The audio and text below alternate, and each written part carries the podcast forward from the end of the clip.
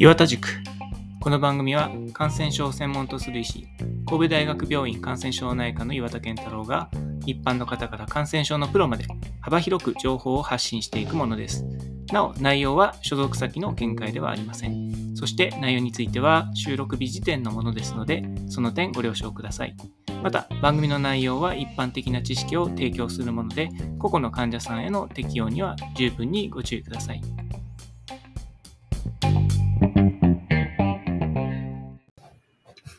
えー、前回に続いて、えー、731部隊と大学についての、えーと、説明を、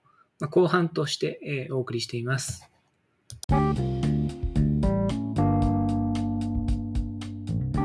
で、ここからは、えーと、ヤン先生、タン先生の、えーまあ、英語論文の和訳からあの、まあ、僕が拾い読みしたところの紹介になりますけども、日本っていうのはその1925年の6月にスイスのジュネーブにおいて日本、アメリカ、ドイツなど37カ国で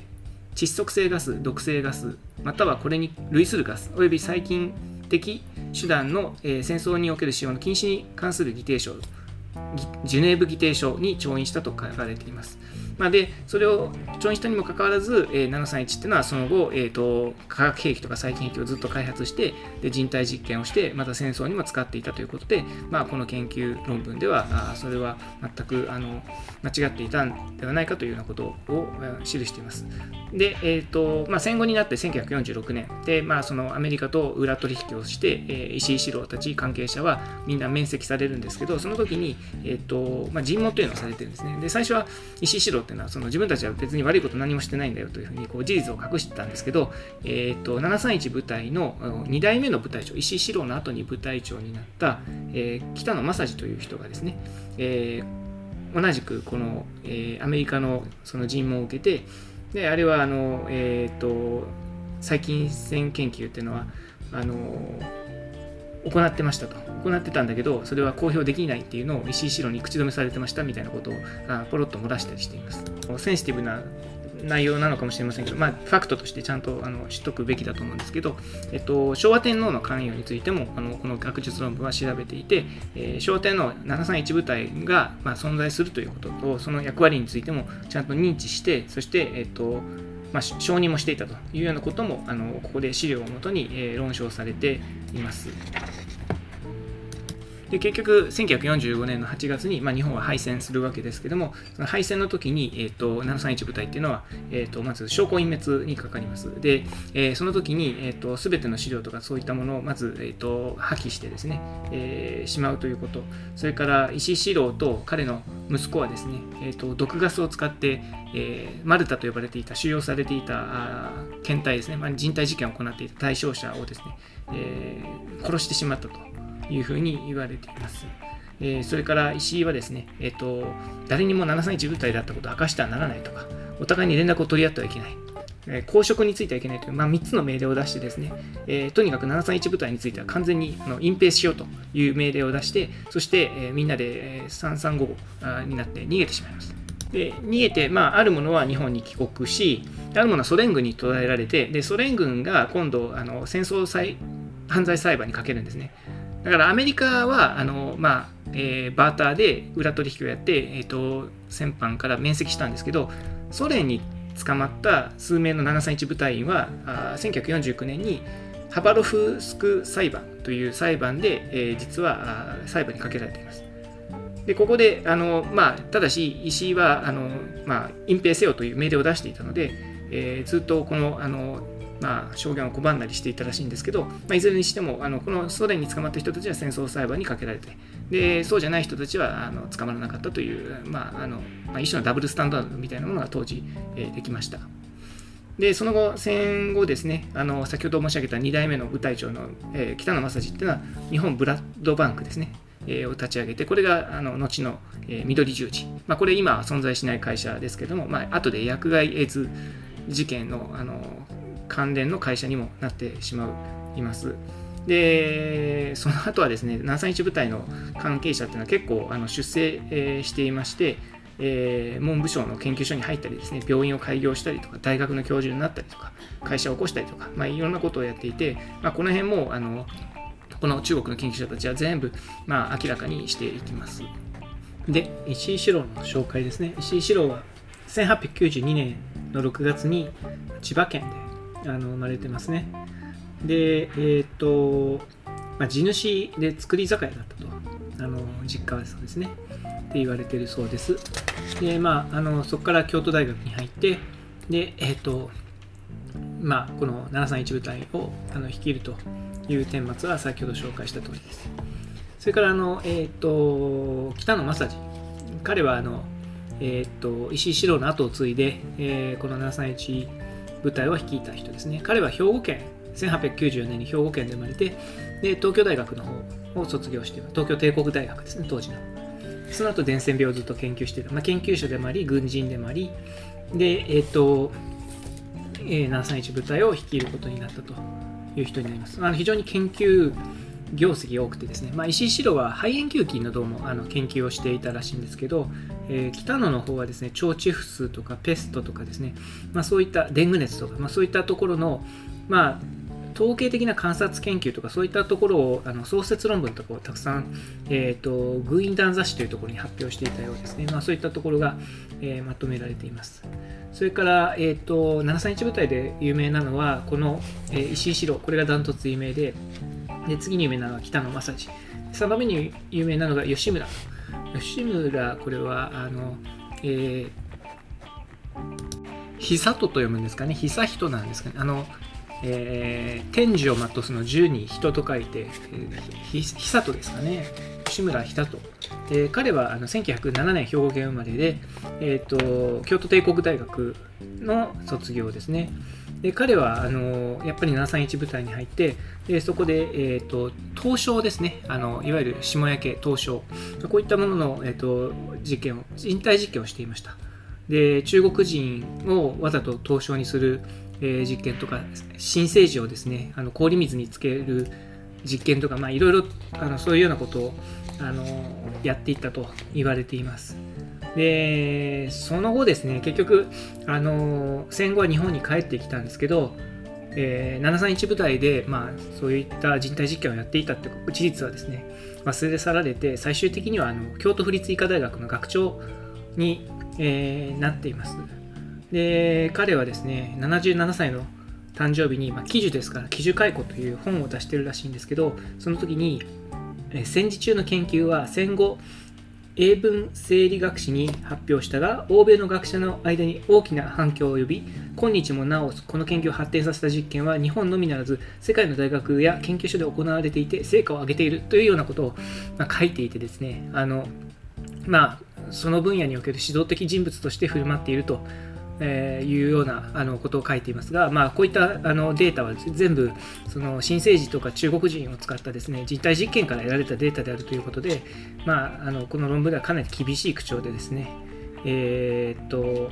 吉村は責めてますよね。まあ、しかしながらあのそういったことについてもあの取り沙汰される、まあ、ことがなくてですねあの、まあ、ずっと感化してきたっていう日本の医学界についても、まあ、批判の目を向けていることだと思います。で、えーと、先ほどちょっと言いましたけども、えーと、緑十字ですね。あの緑十字はですね、えーと、1950年11月に、えー、内藤良一、えー、彼らが作ったあ日本ブラッドバンクっていうのがあ、まあ、その前身になります。で、ここの取締役東京支社長になってたのが北野正治、えー、731部隊の、えー、2代目のトップですよね。まあ、そういうことで、えっとまあ、緑十字社っていうのはずっとあの血液製剤関係をあの商う、まあ、会社だったわけですけどもその後1980年代になって、えっとまあ、血液製剤によるエイズの感染が起こって、えー、その大問題に発生し、まあ、最終的にはこの緑十字という会社はなくなってしまいます。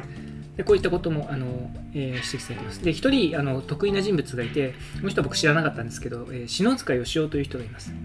でこの人は、えーとまあ、この論文では731部隊の隊員の中で最も正直にかつ積極的に真実を語った人物として評されています。で彼は、えー、15歳で731部隊に入隊して、それで17年間、32歳で帰国するまで戦争に費やしたらしいんですけれども、その時の自分は本当の自分ではなかったと振り返っているそうです。彼は千葉県の出身で石城と同じですね。で731部隊が1945年にまあ、解散した時に、えー、面白いですね。中国共産党が率いる解放軍に変わったっていうんですね。でそれからそれからしばらく経って7年後で1952年に、えー、解放軍中国共産党の解放軍に自分が元731部隊の隊員であるということを告白しそして、えーと、先般管理所に収容されてたということなんですね。で、えっ、ー、と中華人民共和国がですねその中国日本の中国侵略における戦争犯罪人の処遇についてということで、まあ、情報を開示してで彼は最終的にそのアメリカで、まあ、あのそういったあの会議に出てで、えー、自分たちの、まあ、行ったことを証言するっていう話になったんですけどシカゴ国際空港で入国を拒否されて日本に送還されています。でこの理由がですね、えー、第二次世界大戦中に非人道的な行いをしたからだという理由ですね。でこれについてはあの著者たちが憤っていてですね、まあ、そもそもアメリカがですね裏取引をして石井四郎たちを放免しているから今731のあの歴史の事実っていうのがこう隠蔽されているわけでそういうことに加担しているアメリカがですねなんか人道的に問題があるから国に入れないとかって言ってるのはまさにダブルスタンダードだろうということで怒ってはります。まあ、この辺あの、まあ、アメリカってそういう国だなという印象を僕も受ける時がありますのであのなかなかムーベになるかなと思いますね。まあ、あと僕が興味深いなと思思ったのは、えーと、実際に戦争でですねこの生物兵器とかを使ってたっていう事実ですね。これはあんまり知識がなかったですね。例えば、えー、1939年に、えーと、ソビエトと日本があ、まあ、満州とモンゴルの国境線で、えー、戦ういわゆるノモンハン事件というのが起きてます。でこの時はまあ日本がボコボコに負けてしまったということがまあよく知られているんですけどこの春葉川というところで戦うんですけどこの時に731部隊というのはどうもあの生物兵器を使っていたらしいんですね。この時に、えー、コレラ腸チフス赤痢菌っていうのを春葉川などの水源に、まあ、投入したという記録が残っています。でまあこれ投入して結局どうなったのかっていうようなことは、えー、あんまり書いてないんですけどどうも4回ぐらい細菌攻撃を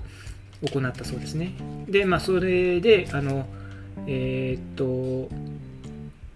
まあ、石井四郎は勲章を授与されていますね、関東宮支部よりも。それから、えー、これは上徳って読むんですかね。あの中国の、えーと、湖南省の、えー、都市らしいんですけど、ここでも、えー、生物兵器使ってますね。えー、1941年11月に、えー、日本の飛行機が、えー、上徳の上空に飛来して、飲み稲穂の穂、麦、また紙などを投下しています。でこれはあのペスト菌を持ってたんですね。ペスト菌っていうのはヤルシニアペスティスという、まあ、グラミン性菌で、えー、飲みを介して、えー、足とかに感染してで鼠径部などのリンパ節を起こすいわゆるセンペストを起こしそれから筋血症を起こして肺に回って肺ペストを起こして、えー、という、まあ、バイオテロによく使われると言われているものですけどもでこれを上徳にどうも飛行機でばらまいたということなんですね。それでえーと、11歳の女の子がペストで、えー、死亡してその後上徳ではペストに感染した患者が次々に死亡したということがあ書かれています。でまああのー、そういった記録が残っていて実際にはそういう、まあ、細菌兵器を使ってですね街に投下するというようなことを、まあ、あの731部隊やってたんですね。まあ、同様に別の地域でもですね、えーと井戸や食べ物にコレラ菌とかチフス菌とか赤痢菌とか炭疽菌とかをまいたりとかあるいはまああ毒ガス兵器をあの実際に使ったとかいうようなことがあの書かれています。またその毒ガス兵器をですね、まあ、中国に遺棄してたんですね。でこういうのがですねあの残ったままになってで後に戦後になってですね民間人が死亡したという事件も起きているそうです。でえっ、とま、終戦後にですねあの遺棄された毒ガスで例えば父春子で2003年にあの民間人1人があの死亡したりして、まあ、最終的に、えー、2000人を超える、えー、民間人が何らかの毒ガス兵器によって死亡したというようなことが、まあ、書かれています。まあ、こういった戦争被害、戦争責任というのは、まあ、戦後にもそういうことが起きていたというようなことが書かれていますね。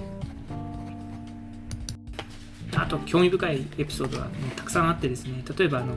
まあ、石井四郎ですけど、えーと、日本に、まあ、帰ってくるわけですけどその後ですねあの東京裁判に、まあ、行きたくないということで、えー、わざと葬式を挙げて自分が死んだふりをしてたと。でそれアメリカの、えー、国防総省に見つかってしまって結局あの実は生きていたということを発見されて捕まって、まあ、その後あの闇取引でまあ、あの命を助けてもらったとかですね、まあ、いろいろ細かいあの僕も知らなかったようなエピソードがたくさん書かれていてもうこれあの詳細に紹介してるともうあのいつまででも喋ることになりますのでこれぐらいでやめておきますけども、まあ、というような感じでですね、まあ、この、えーと、中国の論文の翻訳っていうのは非常に、えーと、興味深いですしその他にも、えーとまあ、例えば生体解剖をどうやって正当化してきたのかとかですね、えー、あるいはその、えー、大学が結局はその戦争協力をどのようにやっていかかっていうところ、まあ、あの分かっているところ、それから分かってないところあのあるんですけども、そういったところもできるだけ肉薄するという形で、まあ、非常にこれ、あの重厚なあの読みがいのある、えっと、読み物に、えー、なっています。えー、731部隊と大学ですね。あのこれもあのぜひ皆さん手に取って読んでみていただきたいなと思います。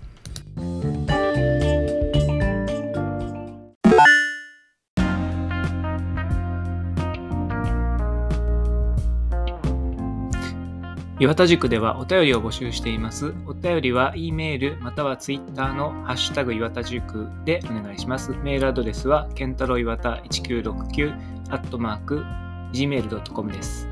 それでは皆さんさようなら。